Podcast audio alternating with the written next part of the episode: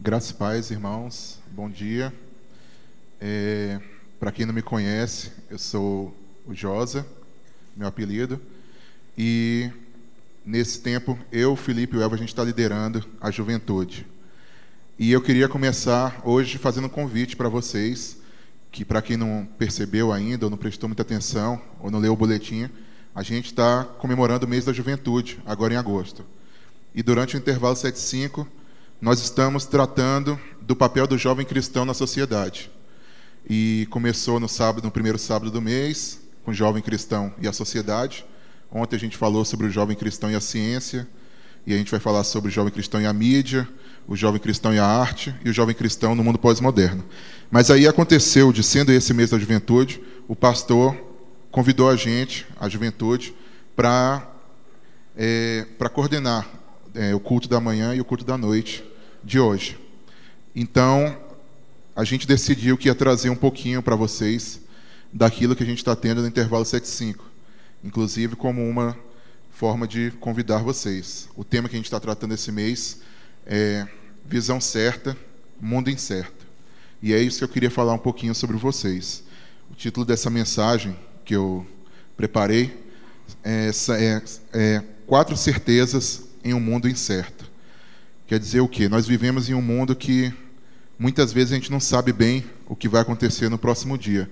Às vezes nós temos a certeza de que amanhã nós iremos trabalhar e iremos cumprir aquele nosso cotidiano já que nós já estamos acostumados, e aí acontece alguma coisa que muda completamente isso. Muitas vezes nós temos certeza de algo e esse algo não é bem verdade. Né? Em todas as áreas, em todos os momentos, nós estamos sempre em é, recebendo informações ou vivendo fatos que acabam com alguma certeza que nós temos. Por exemplo, a própria mídia, a própria notícia, a, a, imprensa, muitas vezes a imprensa dá alguma notícia e aí todo mundo toma aquilo como certo e às vezes um dia depois, às vezes dois anos depois, dez anos depois, você descobre que aquela notícia não era bem assim, que não foi aquilo que aconteceu. E aí você passou um bom tempo na sua vida tendo certeza de que aquilo era daquela forma. A própria ciência que a gente tratou ontem no intervalo 75, a própria ciência, ela lida muito com teorias, ela lida muito com coisas desse tipo. Então, muitas vezes aquilo que nós temos como uma verdade científica, como uma teoria que já é comprovada e que agora a gente tem certeza disso, muitas vezes chega um cientista vai no laboratório e descobre que não é bem assim, que existe alguma coisa que não prova mais aquilo que o pessoal acreditava, e aí a nossa crença naquela, naquela teoria, aquilo que nós imaginávamos que era uma descoberta científica, que aquilo era a verdade absoluta, aquilo vai e deixa de ser uma verdade, e aí coloca-se outra verdade naquele lugar. A gente conhece muitos exemplos disso. Por exemplo, há muitos anos atrás, as pessoas acreditavam que a Terra não era redonda. E aí todo mundo tinha certeza absoluta disso. E se você falasse que não era, você estava. É, você estava, pô, você é louco, como assim? E aí hoje em dia todo mundo crê que a Terra é redonda. Todo mundo passou a crer. E aí depois descobriram que a Terra não é bem redonda assim, que ela tem os polos achatados. Então ela não é tão redonda como a gente imagina. E vai saber se um dia a gente descobre o que é a Terra mesmo. Né? A gente não pode é, ter certeza de tudo assim. Mas o que eu queria dizer para vocês é que existem algumas coisas que nós podemos ter certeza. E eu queria ler um texto na Epístola de Hebreus, capítulo 9, a partir do versículo 27. Hebreus 9, 27 e 28. Da mesma forma, como o homem está destinado a morrer uma só vez e depois disso enfrentar o juízo, Assim também Cristo foi oferecido em sacrifício uma única vez, para tirar os pecados de muitos. E aparecerá segunda vez, não para tirar o pecado, mas para trazer salvação aos que o aguardam. A gente que vive em igreja, nós que somos acostumados com igreja, a gente vê muito escândalo acontecendo por aí, a gente vê muita coisa estranha acontecendo por aí. E muitas vezes aquelas pessoas em que nós acreditávamos, muitas vezes aqueles ensinamentos em que nós acreditavam, se que nós acreditávamos, se nós formos analisar, eles não eram verdade. e aí a gente começa a ficar meio balançado. A gente às vezes parece que perde o chão e parece que não dá mais para continuar, porque aquilo que a gente pensava que era verdade, aquilo que a gente pensava que era certo, não era bem assim. Mas aqui o autor de Hebreus ele apresenta aos cristãos é, que a quem ele está escrevendo, ele apresenta verdades em que eles poderiam confiar. Um dos temas da carta de Hebreus é esse: é, é fazer crescer a confiança daqueles crentes na obra e na vida de Jesus. Eles provavelmente eram hebreus e aí eles estavam começando a se sentir meio balançados e aí é, esse autor resolveu escrever uma carta mostrando como o sacrifício de Jesus, como aquilo que Jesus tinha feito, era infinitamente superior a tudo aquilo que eles tinham conhecido no Velho Testamento. E esse é o tema da carta de Hebreus. E nesses dois versículos, eles nos apresentam algumas verdades que eu queria que nós lembrássemos sempre. Alguém já falou certa vez que o crente, ele não precisa ser ensinado. Ele precisa muitas vezes ser lembrado. Então, são coisas que nós sabemos, são coisas que nós temos é, até convicção, mas que muitas vezes, nessa correria do dia a dia, nessa, nesse cotidiano, nesse, nesse passar de semanas, e todo domingo a gente está aqui, e mesmo a gente ouvindo isso o tempo todo, muitas vezes a gente não para para pensar nisso, a gente não se toca que essas coisas vão acontecer e que isso é importante. Então, a primeira coisa, que é uma certeza, que eu gostaria de deixar com vocês é a certeza da morte. O autor de Hebreus, ele escreve: Da mesma forma como o homem está destinado a morrer uma só vez. Isso é um tema que a gente tem muito medo às vezes de tratar. Às vezes quando a gente vai tratar dele, a gente fala meio com eufemismo, a gente usa é, algum, alguma figura para disfarçar um pouquinho o que a gente está falando, e às vezes a gente foge desse tema que se chama morte. Muitos tentam criar doutrinas que vão minimizar isso, né? tentam criar alguma forma de a morte não ser algo tão chocante.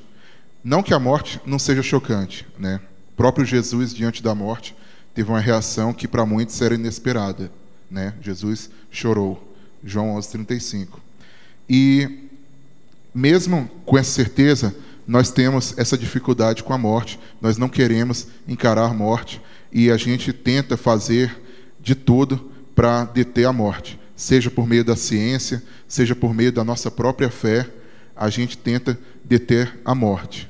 E o que eu queria dizer para vocês não é que vocês queiram morrer, não é isso que eu queria dizer para vocês, mas que vocês, mas que a gente encare a morte da mesma forma como o apóstolo Paulo encarou a morte. Em Filipenses ele fala: morrer é lucro, desejo partir e estar com Cristo. Então, o que ele está dizendo com isso é que, olha só, eu sei que estar aqui é muito bom. E ele fala isso na carta: eu sei que estar aqui é uma coisa muito boa. Mas eu sei que se eu morrer, eu vou estar vivendo, vou estar vivendo, é engraçado, se eu morrer, eu vou estar vivendo. É, mas eu sei que se eu morrer, eu vou estar numa situação em que é muito melhor do que estar aqui com vocês. Então, eu fico meio assim, eu estou numa dúvida. Eu não sei se eu fico com vocês, que é muito bom, e eu não sei se eu vou embora, que é muito melhor. E essa atitude, essa é uma atitude que mostra um cristão maduro, um cristão que sabe que a morte é um castigo para a humanidade, mas que sabe também que para o crente a morte é uma passagem para algo muito melhor.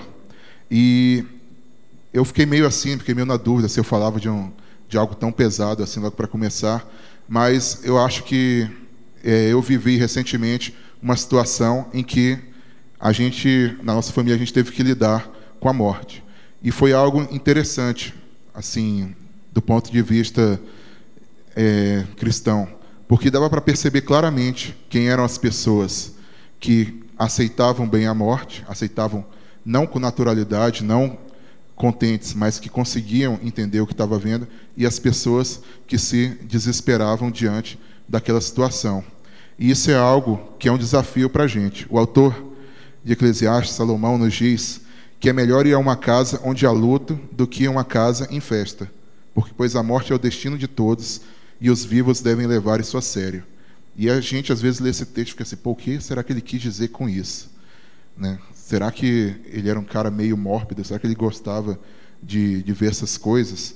E eu imagino que Salomão tinha em mente que quando nós estamos diante da morte, nós nos lembramos que a gente não está aqui só para esse momento, que a gente está aqui para a eternidade.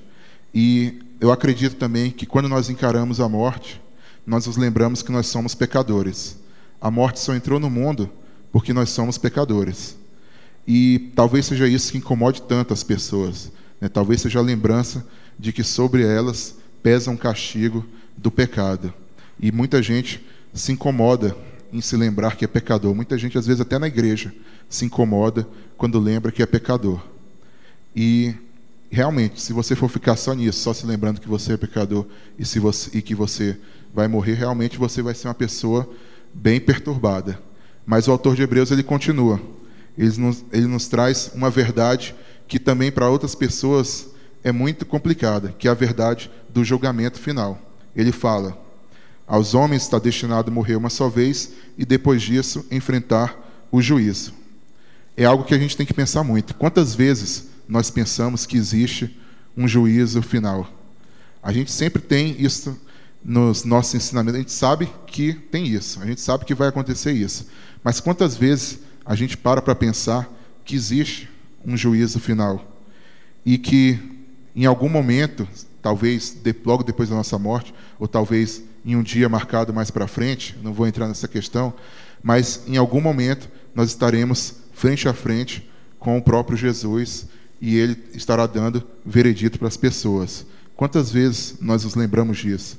Quantas vezes nós encontramos textos como o que está em Lucas 12, 2, em que Jesus fala: Não há nada escondido que não venha a ser descoberto, ou oculto que não venha a ser conhecido.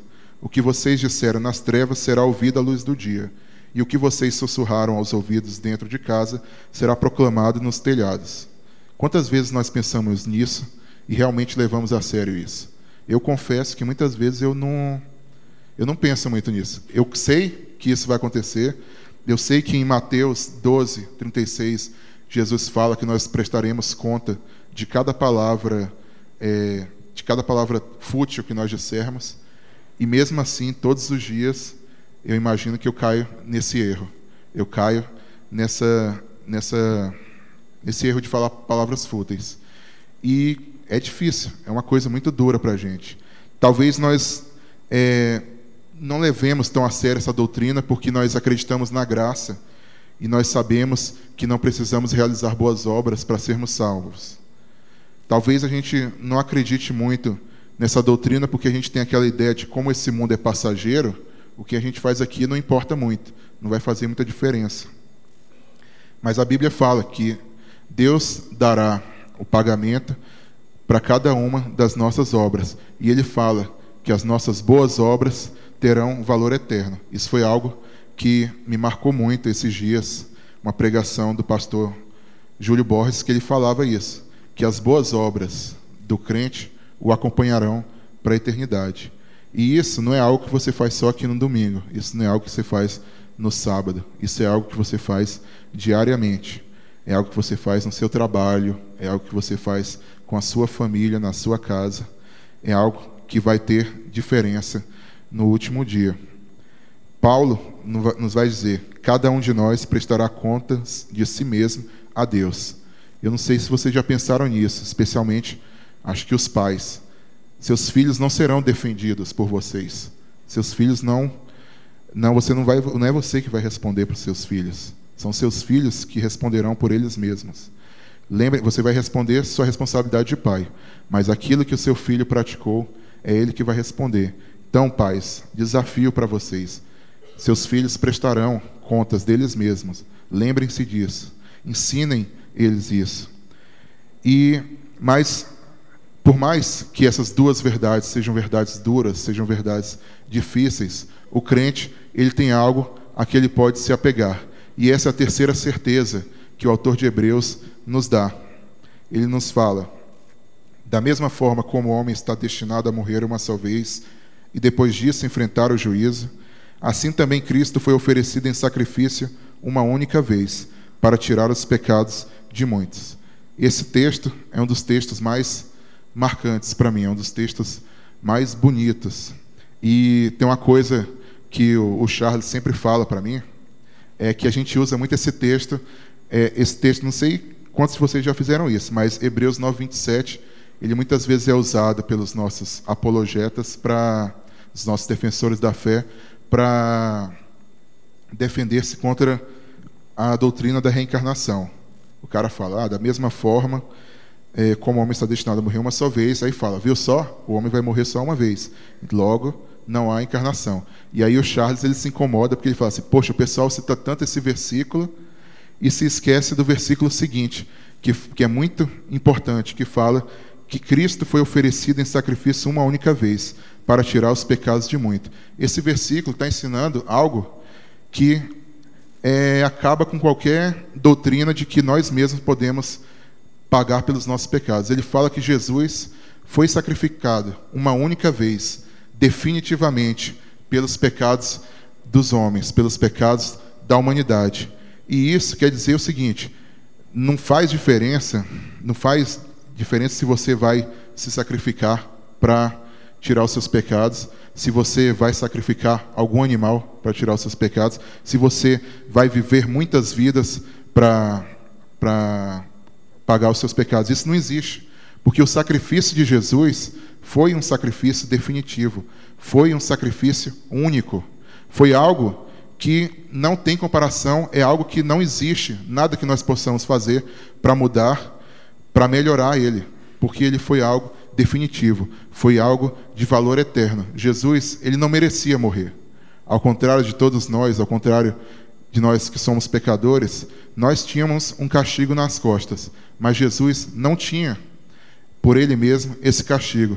Ele não merecia a morte, mas ele foi como um cordeiro imaculado, e esse é um dos temas de Hebreus, é como Jesus, ele é muito superior a qualquer cordeiro e a qualquer sacerdote, porque ele nunca cometeu nenhum erro, mas ele foi como cordeiro imaculado carregando os pecados dos homens.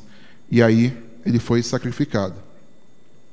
E isso é algo que o autor de Hebreus deixa muito claro, e ele fala, e toda a Bíblia deixa muito claro, que o sacrifício de Jesus é algo que não pode ser melhorado, é algo que não pode ser complementado.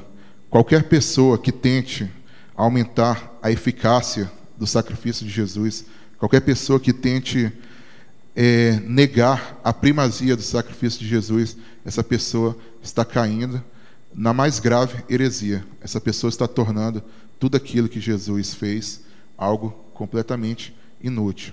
E é uma coisa muito séria que nós temos que pensar. Muitas vezes nós temos a tendência de querer dar uma forcinha, de querer dar uma melhoradinha no sacrifício de Jesus.